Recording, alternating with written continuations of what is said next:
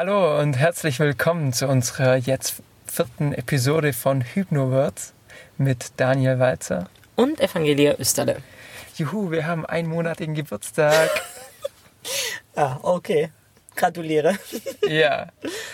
Ein Monat Hypnowords. Es war einiges an Veränderungen jetzt bis jetzt schon da, oder? Ja, Veränderung. Das, unser heutiges Thema ist ähm, Veränderungen bringen Veränderungen. Klingt simpel und ja, was wollen wir euch damit sagen?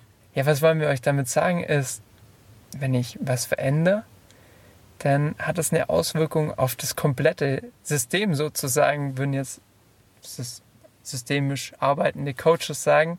Wir sagen einfach dazu, du veränderst was und deine Umwelt reagiert drauf. Ja, und das ist der springende Punkt. Das muss ein Bewusstsein. Wenn ich eine Veränderung forciere oder anstoße, kann es nicht sein, dass sich nur ein kleines Steinchen verändert und alles andere soll so bleiben, wie es ist. Das funktioniert nicht. Ja, weil was ist dann zum Beispiel, wenn wir den typischen Raucher nehmen, der sagt, ah, ich möchte jetzt aufhören mit Rauchen. Veränderung, aufhören mit Rauchen. Ich würde schon mal sagen, beenden von Rauchen, weil aufhören, da höre ich ja auf. Ja. Es geht gar nicht ums Aufhören mit dem Rauchen. Ich sage dann immer zum Nichtraucher werden. Zum Nichtraucher werden, auch spannend. Naja, und die Veränderung passiert, er hört auf einmal auf zu rauchen und dann geht er am Montag wieder in seinen Job zurück. Die erste Pause kommt und sein Kollege fragt, ja, hey, kommst du mit draußen eine rauchen? Und da ist dann schon Veränderung zu spüren in der Umwelt. Also das heißt, selbst bei sowas wie Rauchen aufhören, wo die meisten Raucher jetzt wahrscheinlich sagen, die Entscheidung liegt bei mir, ist die oft gar nicht so klar bei dir oder bei dem Raucher, der etwas verändern will.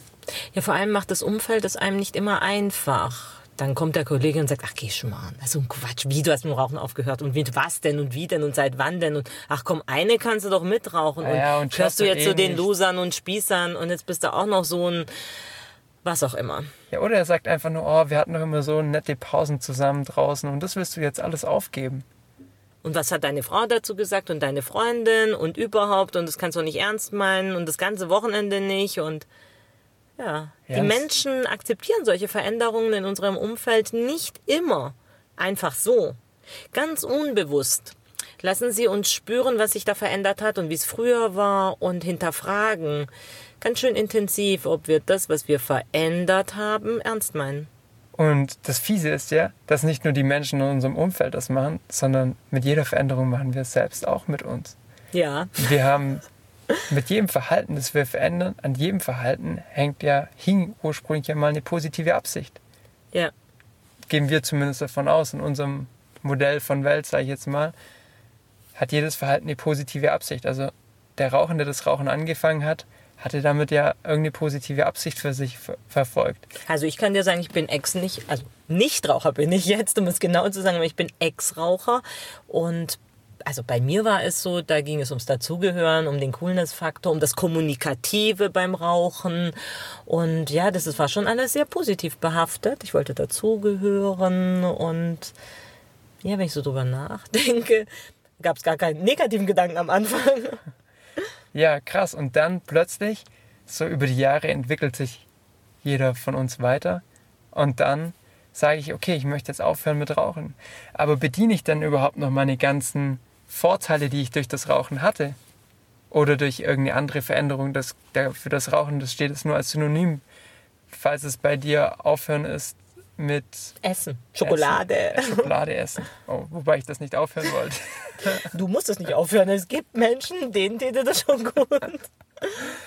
Ja, egal, jede Art von Veränderung führt dazu, dass irgendein Gewinn, den ich ursprünglich mit dem Verhalten hatte, ein vermeintlicher ich, Gewinn. Ein vermeintlicher Gewinn, dass ich den irgendwie anders mir holen kann. Und da darf ich mir auch ganz, ganz bewusst werden, im Vorhinein, bevor ich überhaupt die Veränderung anfange, wie kann ich mir diesen Vorteil auf einem anderen Weg holen.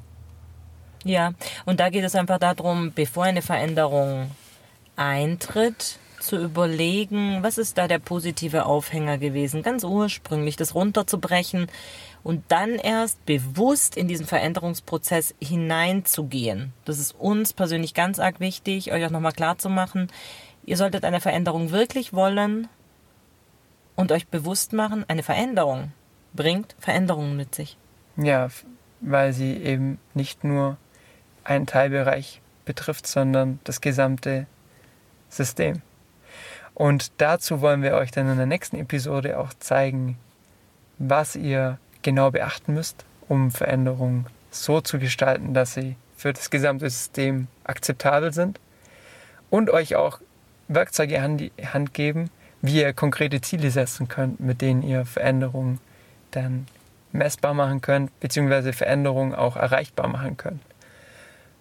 Und mit, der, mit diesem Schlusswort wollen wir euch jetzt in die kommende Woche verabschieden, wünschen euch ganz, ganz viel Spaß.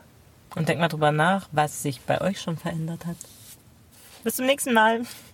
Schöne Woche. Bye bye. Tschüss.